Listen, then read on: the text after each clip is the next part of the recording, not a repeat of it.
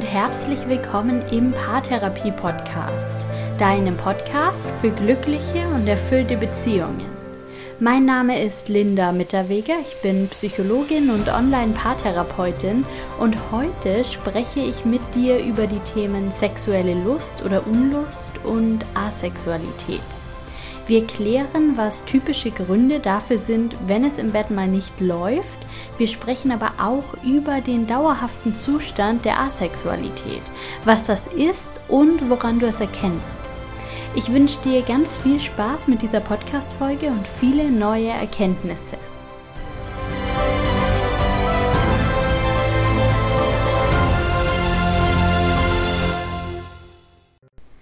Ich arbeite häufig mit Paaren, bei denen es im Bett nicht oder nicht mehr so gut läuft. Sie haben nur noch wenig oder gar keinen Sex mehr und fühlen sich in ihrem Sexleben nicht erfüllt.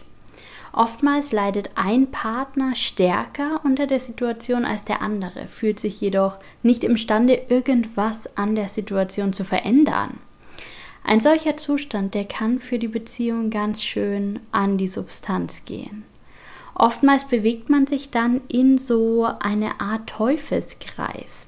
Die Sexualität wird ein empfindliches Thema, es wird irgendwie unangenehm darüber zu sprechen.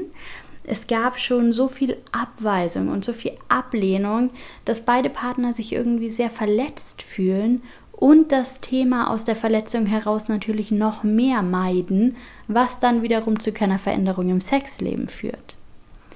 Ich habe schon einige Paare begleitet, bei denen sich ein Partner im Laufe des Prozesses als asexuell definiert oder auch geoutet hat. Was das bedeutet, dazu werde ich dir später mehr erzählen. Dass sich das Sexleben über die Zeit der Beziehung verändert, das ist ganz normal. Andere Aspekte der Beziehung verändern sich ja auch. Veränderung ist nichts grundsätzlich Schlechtes, aber im Sexleben braucht es, genauso wie bei der Kommunikation oder dem alltäglichen Umgang, in den meisten Fällen eben ein gewisses Maß an Achtsamkeit, an proaktiver Entwicklung, an Fokus und auch eine gewisse Menge an Energie. Und nicht in jeder Lebensphase können wir dem Sexleben das gleiche Maß an Energie oder Aufmerksamkeit widmen, den Fokus darauf legen. Und das ist auch nicht schlimm, solange beide Partner gut im Kontakt miteinander bleiben, über die Situation und über die Bedürfnisse, die in der Beziehung Raum brauchen. Es gibt aber auch eine große Anzahl anderer Gründe, warum es im Bett nicht klappt und Paare keine erfüllte Sexualität leben können. Zu den körperlichen Ursachen für fehlende Sexualität und fehlende Lust können beispielsweise hormonelle Gründe rund um die Geburt oder auch die Menopause zählen. Eine Medikation, zum Beispiel mit Antidepressivum, Beruhigungs- oder Schlafmitteln, kann ebenfalls die sexuelle Aktivität verändern. Auch Drogenkonsum hat eine Auswirkung auf die sexuelle Lustentwicklung. Und fehlende Lust kann auch neuronale Ursachen haben, beispielsweise eine Fehlfunktion im Lustzentrum des Gehirns. Körperliche Ursachen für fehlende sexuelle Lust, die sollten immer auch ärztlich abgeklärt werden. Und dann gibt es noch die psychischen Ursachen, die manchmal unter stärkerer Belastung kurzzeitig oder im schlimmsten Fall auch langfristig zu sexueller Unlust führen. Dazu gehören ganz typisch Stress und Schlafmangel. Aber auch psychisch sind beispielsweise die Nachwirkungen einer Geburt nicht zu unterschätzen.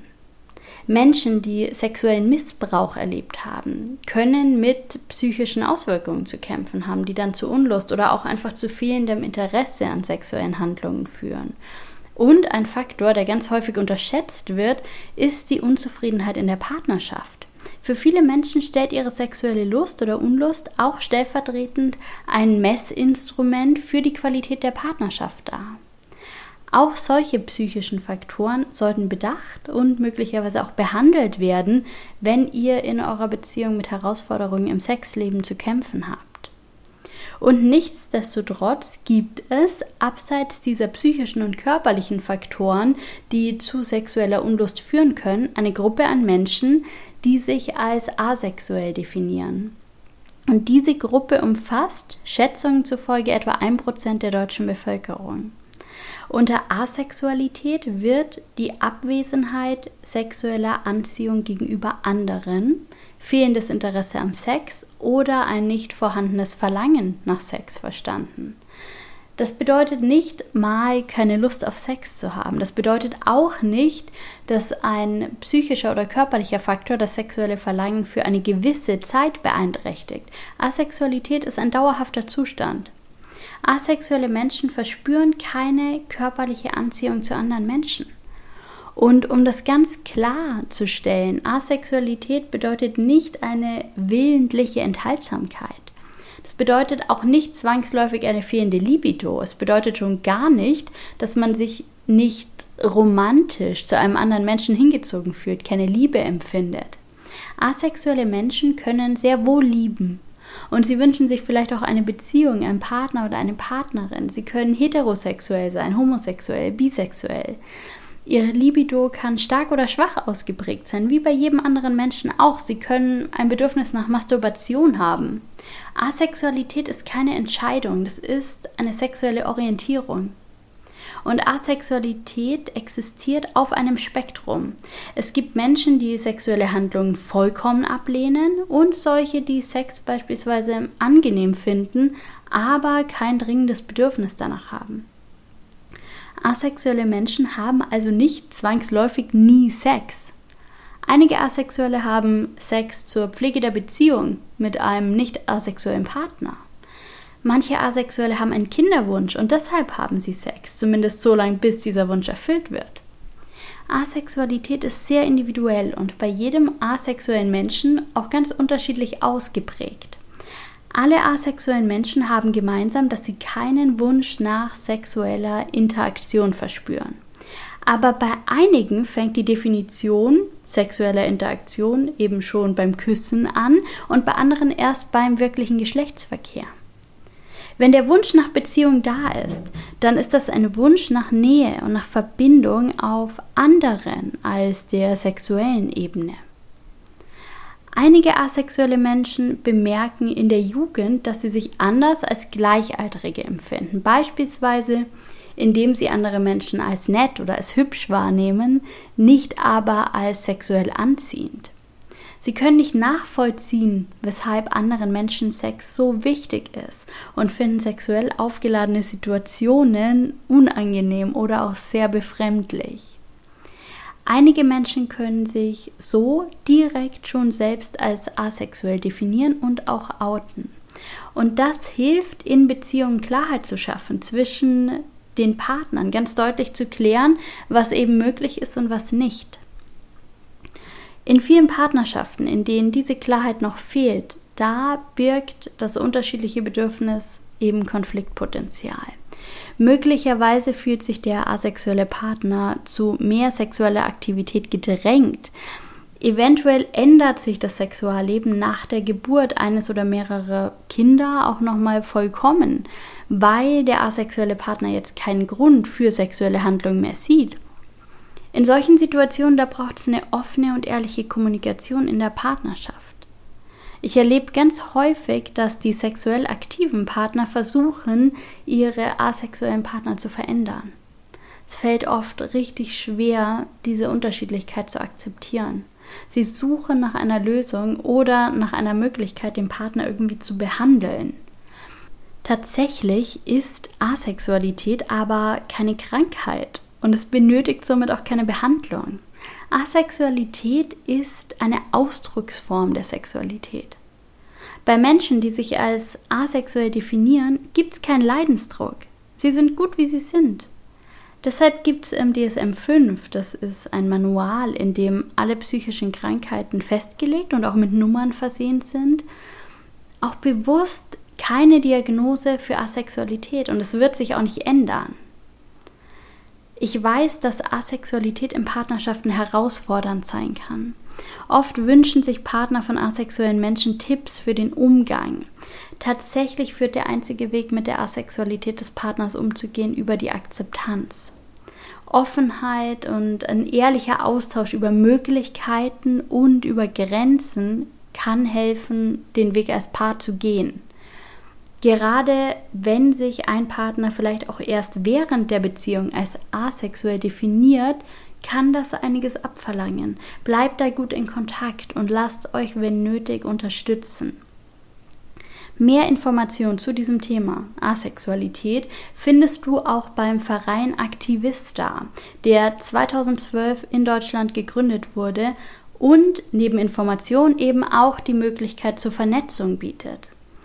Und wenn du diese Podcast-Folge bis hierhin gehört hast und dir nicht sicher bist, ob du vielleicht asexuell bist, ohne das bisher so für dich definiert zu haben, dann stelle ich dir jetzt zum Abschluss noch vier Fragen, die dir zu mehr Klarheit helfen. Bitte bedenk dabei, jeder Mensch ist unterschiedlich. Nicht alle Fragen werden für dich gleich stark wirken und zutreffen. Wir wollen hier nicht in Schubladen packen, aber solltest du die ein oder andere der vier Fragen mit Ja beantworten, dann lohnt es sich vielleicht einfach, dich nochmal tiefer in das Thema der Asexualität einzulesen und mehr darüber zu lernen. Und jetzt zu den Fragen. Nummer eins: Wirken Sex und sexuelle Darstellung auf dich nicht anziehend, sondern eher langweilig? Zweitens, Empfindest du sexuelle Erregung als gewöhnlich oder als ärgerlich, vielleicht sogar als unangenehm? Nummer drei. Hat die Persönlichkeit eines Menschen für dich eine sehr, sehr viel größere Anziehungskraft als dessen Aussehen?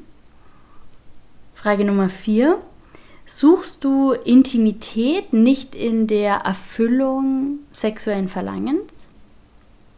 Natürlich verspüren asexuelle Menschen nicht generell Ekel oder Abneigung gegenüber Sex.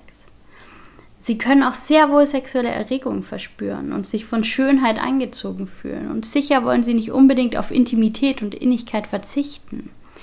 Das Bild asexueller Menschen, das ist so vielschichtig, wie wir es als Individuen sind. Und trotzdem hoffe ich, dass dir die vier Fragen eine Tendenz aufgezeigt haben.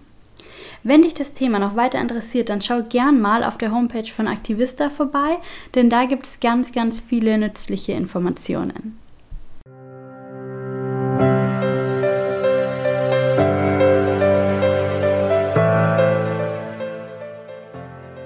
Danke, dass du in dieser Podcast-Folge wieder mit dabei warst. Ich freue mich sehr, wenn ich dich hier im Podcast unterstützen kann in deiner Beziehung. Und ich freue mich auch, wenn ich dir durch den Podcast hin und wieder mal ein ganz neues Thema zugänglich machen kann und so einem wichtigen Thema eben auch eine Plattform bieten kann.